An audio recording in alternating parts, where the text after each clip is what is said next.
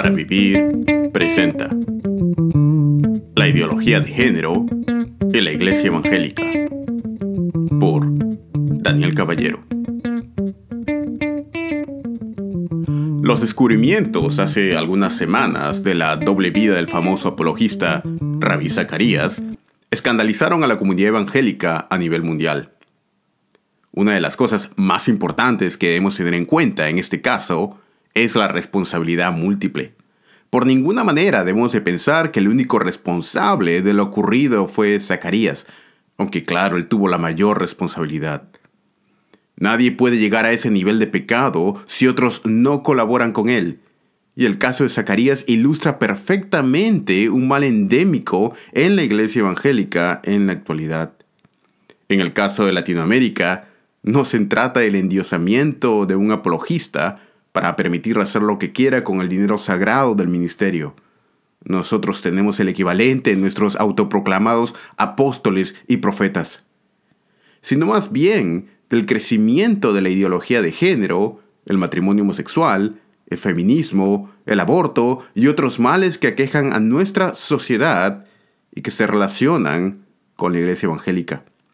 Desde ahora me referiré a todos estos males como LGTB o más.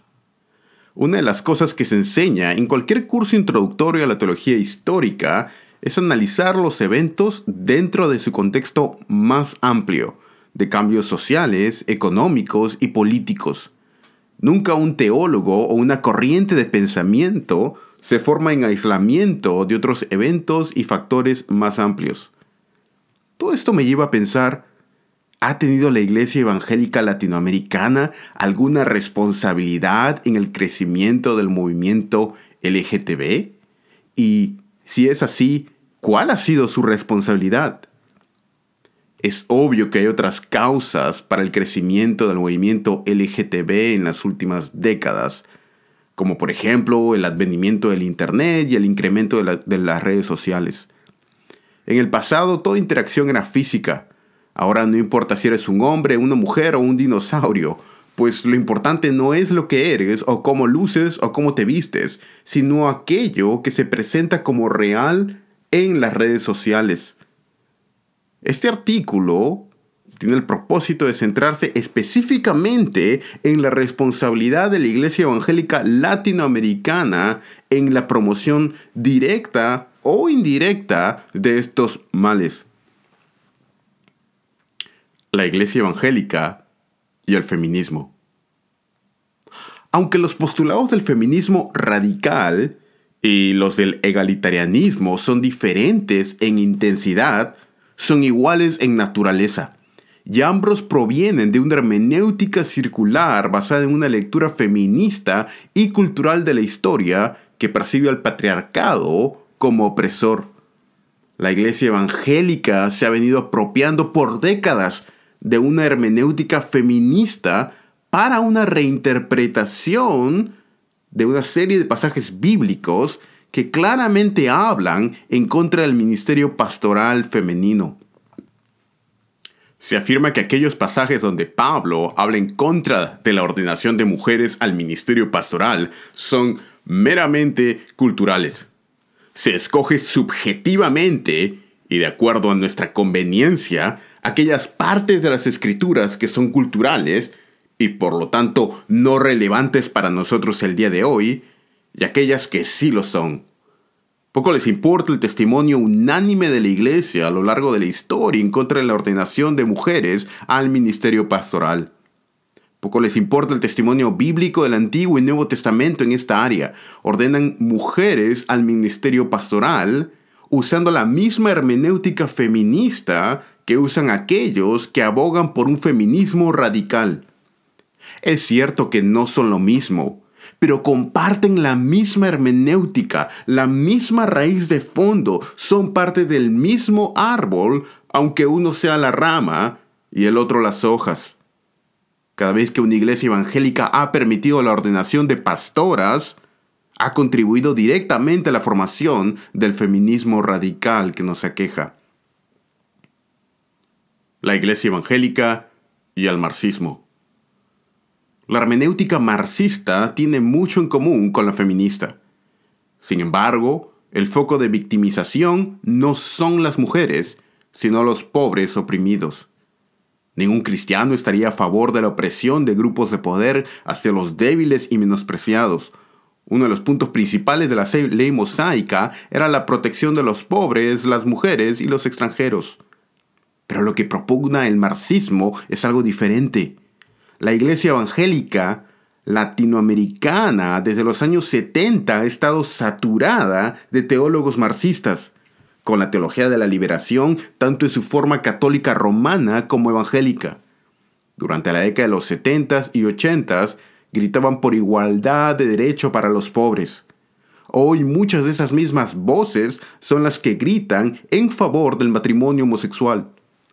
Me parece absolutamente contradictorio y hasta hipócrita que cristianos evangélicos en el Perú, por ejemplo, salgan a marchar en el movimiento con mis hijos no te metas, mientras que algunos de los principales promotores de la ideología de género y del marxismo cultural en nuestra sociedad son justamente teólogos evangélicos marxistas que por décadas han enseñado en nuestros seminarios evangélicos, predicado en nuestras iglesias y servido en nuestras misiones, y se les ha permitido hacer esto solo porque son académicos. Generación tras generación se disculpa diciendo que permitieron a tal o cual maestro liberal enseñar en su seminario porque no sabían que era marxista. La ignorancia en el ministerio pastoral también es pecado. Las iglesias se oponen a la ideología de género por un lado, mientras que por el otro envían a sus estudiantes a estudiar a tal o cual universidad centroamericana o a tal o cual universidad del sur de África para que les hagan un lavado de cerebro en favor de ideologías marxistas, ideologías de género y homosexuales. Cada vez que una iglesia, seminario o misión ha permitido a teólogos marxistas entre sus filas, ha contribuido a la promoción del movimiento LGTB, la Iglesia Evangélica y la promoción de la teología liberal. En su centro mismo, la teología liberal se distingue por dos cosas. Una es la negación de la inerrancia de las escrituras y, otra una negación de cualquier aspecto histórico de la Iglesia o la relevancia del aspecto histórico. En el primer punto debemos distinguir entre el método crítico liberal y las afirmaciones liberales. Los métodos críticos son de mucha ayuda para el estudio bíblico cuando están subyugados a la autoridad de las escrituras y la presuposición de su inerrancia absoluta. El problema es cuando la razón humana se pone por sobre el testimonio escritural. Por décadas, algunos de los principales teólogos latinos han estado zambullidos en el método de alta crítica y la Iglesia Evangélica Latina los ha tolerado a pesar de su negación de la inerrancia de las escrituras.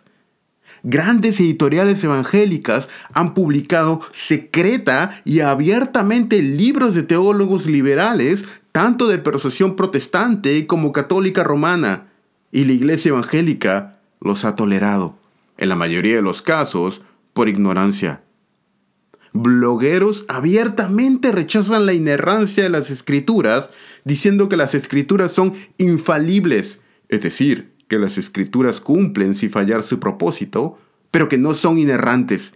Y aún así se promocionan sus artículos y se escuchan sus voces entre evangélicos. Por décadas la iglesia evangélica ha tolerado y ordenado pastores que defienden la teología liberal y ahora se quejan del surgimiento y auge del movimiento LGTB, cuando la autoridad de las escrituras ha sido socavada por sus mismos teólogos. Los han promocionado en sus conferencias, en sus iglesias, en sus seminarios, sin nunca siquiera preguntarles si defienden de todo corazón la inerrancia de las escrituras. La verdad es que a muchos en la práctica no les importa la autoridad de las escrituras. Dicen estar en contra del movimiento LGTB, pero aceptan y encubren en sus filas a teólogos liberales. Esta es una contradicción total. La Iglesia Evangélica y la promoción del libertinaje sexual. Quisiera creer que el caso de Rabí Zacarías es algo aislado. pero me temo que no lo es. Si hay corrupción e inmoralidad en las esferas más altas de la iglesia, ¿no la habrá acaso en las esferas más bajas? Cada vez que una iglesia no le pide cuentas a sus pastores, los está dejando libres para que cometan pecados sexuales. Cada vez que un pastor encubre el pecado de otro pastor, solo porque no quieren dañar la fe de otros creyentes, se hacen partícipes de dicho pecado y promueven el libertinaje sexual. ¿Qué fue lo que hizo el sacerdote Finés cuando el hombre fornicario se pasó, paseó enfrente de ellos? Oh, sí, dijo, no quiero ofender la fe de los creyentes o no quiero dañar sus sentimientos. No, sino que sacó su lance y los atravesó a los dos para que el pueblo aprenda a temer al Dios Santo. Esta historia se cuenta en Números capítulo 25, versos 1 al 11. La escritura dice, mientras Israel habitaba en Sitín, el pueblo comenzó a prostituirse con las hijas de Moab, y éstas invitaron al pueblo a los sacrificios que hacían a sus dioses. Y el pueblo comió y se postró ante sus dioses. Así Israel se unió a Baal peor y se encendió la ira del Señor contra Israel. Y el Señor dijo a Moisés, Toma a todos los jefes del pueblo y ejecútalos delante del Señor a plena luz del día, para que se aparte de Israel la ira ardiente del Señor. Entonces Moisés dijo a los jueces de Israel, Cada uno de ustedes mate de aquellos de los suyos que se han unido a Baal peor. Entonces un hombre, uno de los israelitas, vino y presentó una madianita a sus parientes, a la vista de Moisés y a la vista de toda la congregación de los israelitas que lloraban a la puerta de la tienda de reunión. Cuando lo vio Finés, hijo de Eleazar, hijo del sacerdote Aarón, se levantó de en medio de la congregación y tomando una lanza en su mano, fue tras el hombre de Israel y entró en la alcoba y los traspasó a los dos, al hombre de Israel y a la mujer por su vientre y así cesó la plaga sobre los israelitas. Y los que murieron por la plaga fueron veinticuatro mil. Entonces el Señor dijo a Moisés, Finés, hijo de Eleazar, hijo del sacerdote Aarón, ha apartado mi furor de los israelitas, porque demostró su celo por mí entre ellos, y en mi celo no he destruido a los israelitas. La pornografía es endémica en muchos círculos evangélicos. Pastores ni siquiera, muchos de ellos usan un software de protección en línea como Covenant Eyes o cualquiera de los muchos que hay. Cada vez que una iglesia ha tapado la inmoralidad sexual de sus líderes, ha invitado el juicio de Dios sobre ellos y promovido la inmoralidad sexual en la congregación y en el mundo. La iglesia evangélica y la promoción del movimiento LGTB. Paradójicamente, una de las maneras como la Iglesia Evangélica ha promovido el feminismo ha sido a través de no juzgar a aquellos abusadores de mujeres dentro de sus filas. En la ley mosaica, cuando un hombre golpeaba a una mujer, se le retribuía inmediatamente por el vengador de la sangre, ojo por ojo y diente por diente. Cuando lo hacía varias veces se le consideraba contumaz y era ejecutado a pedradas por la comunidad. Casi un tercio de la ley mosaica se relaciona con la protección de la mujer. Si la ley mosaica estuviera vigente el día de hoy, todos esos cobardes que le pegan a las mujeres habrían sido apedreados. Me pregunto, ¿cuántos osarían tocar nuevamente a una mujer de manera violenta después del espectáculo público del apedreamiento hasta morir de un hombre por maltratador? En la ley de Dios a dichos cobardes que golpeaban a las mujeres se les mataba. Pero ¿qué hacen el día de hoy muchas iglesias evangélicas? Les dicen a la mujer que deben someterse a su marido y, y aguantar en silencio la golpiza. Uno de los factores del crecimiento del feminismo en años recientes es justamente la atroz y terrible falta de disciplina bíblica y apoyo a las mujeres maltratadas en nuestras iglesias. No estoy diciendo que debamos apedrear a los maltratadores, pues no estamos bajo la dispensación de la ley mosaica, pero sí debemos apropiarnos de los canales eclesiásticos y legales provistos por Dios para tratar con dichos asuntos. Cada vez que la iglesia ha apañado el maltrato y abuso de las mujeres, ha promovido el feminismo por no hacer nada. La iglesia evangélica y su carencia de guerra espiritual. Una de las doctrinas más pervertidas en la actualidad en el contexto latinoamericano es el de la guerra espiritual. La idea de guerra espiritual que muchos tienen tiene más en común con el chamanismo y la magia blanca que con la evidencia de las escrituras. La mayoría de historiadores apuntan al hecho de que el cristianismo fue capaz de dar una respuesta coherente y racional a los asuntos de su día mejor que la de los filósofos griegos y paganos.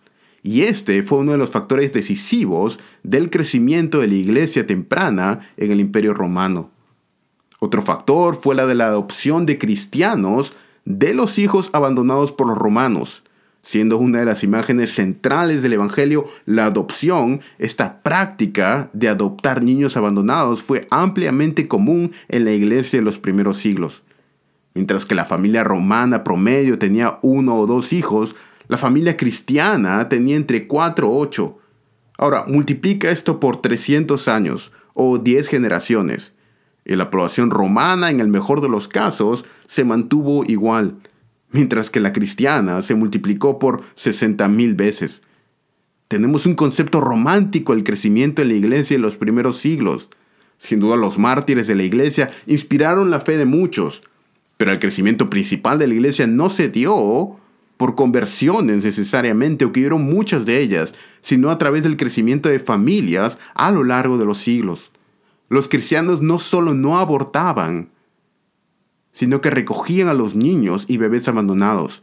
El énfasis en la adopción y construcción de orfanatos con el fin no solo de mostrar el amor de Dios, sino criarlos en los caminos del Señor, es tan abundante en los escritos patrísticos que resulta increíble que no se enfatice más, especialmente por lo relevante que es para nuestro contexto actual.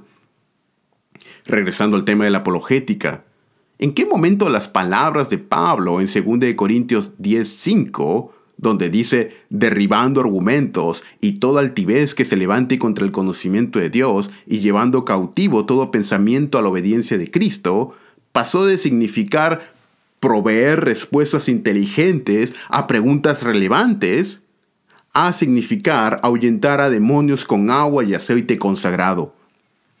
El concepto de muchos creyentes de apologética el día de hoy se, deriva del racionalismo de la ilustración y no del concepto de la iglesia temprana y apostólica que entendían la guerra espiritual como apologética en su naturaleza misma. Para el apóstol Pablo, una gran parte de la guerra espiritual se llevaba a cabo desde las bibliotecas.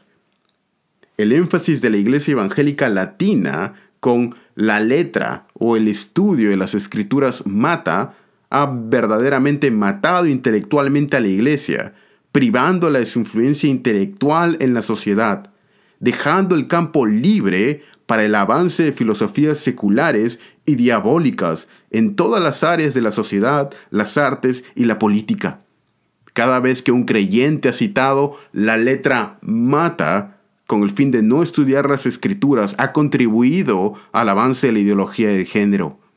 No es que la ideología de género ha ganado la batalla intelectual en contra de la iglesia evangélica latinoamericana, sino que es que en la mayoría de los casos la iglesia ni siquiera ha entrado a la batalla intelectual en este campo y solo se ha dedicado a pegar panfletos diciendo con mis hijos no te metas, pero sin explicar por qué o cómo o qué es lo que deberíamos hacer o proveer una alternativa desde los púlpitos como una respuesta a las objeciones que se presentan en la sociedad. La iglesia evangélica y su pérdida de las raíces históricas. Todos estos males solo han sido posibles por dejar de lado el aspecto doctrinal y confesional en nuestras iglesias. En la mayoría de iglesias no tienen ni siquiera una declaración de fe o confesión de fe escrita, pública y abierta al escrutinio, sino que en la práctica la confesión de fe es lo que diga su pastor y su interpretación privada de las escrituras, no escrita, y en la mayoría de los casos es una interpretación poco informada de las escrituras. A muchos evangélicos no les importa que por casi dos mil años la iglesia ha considerado la creencia en apóstoles como herética y que los mártires reformadores dieron su sangre justamente porque llamaron anticristo a un hombre que decía ser apóstol de Cristo en la tierra, es decir, el Papa. No les importa si crees herejías, con tal que repitas una oración. Te aceptarán en la membresía de la iglesia pronunciándote salvo. No les importa si niegas las inerrancias de las escrituras. Muchos seminarios te dejarán enseñar si firmas una declaración de fe de una página con algunos puntos esenciales.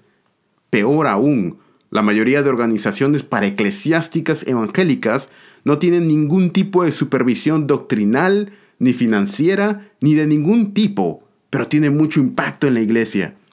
La iglesia evangélica se ha olvidado que lo central en el plan de Dios es la iglesia local y no todas las organizaciones paraeclesiásticas y pastores de Internet que abundan. Cada vez que una iglesia se ha negado a identificarse con el cristianismo histórico, ha debilitado el concepto de ortodoxia y herejía, y ha estado a un paso de negar el Evangelio. Ha negado estos conceptos y los hace tan borrosos que ortodoxia ha pasado a significar cualquier cosa que me guste, y herejía todo lo que aquellos que creen que no están de acuerdo conmigo. Esta imagen no describe de ninguna manera a todas las iglesias evangélicas. Hay muchas muy buenas y muy fieles iglesias del Señor. Pero lamentablemente hay una gran proporción en diferentes denominaciones que han promovido de manera directa o indirecta lo que el día de hoy vivimos con el movimiento LGTB. Estas críticas a la iglesia son fuertes y en mayor o menor grado todos tenemos algo de responsabilidad en lo que está ocurriendo en la actualidad. Sería bueno que no escondamos la cabeza como el avestruz a los problemas que nos aquejan como iglesia y comencemos a limpiar la casa desde adentro. Quizá al Señor le plazca enviar tiempos de avivamiento sobre nosotros.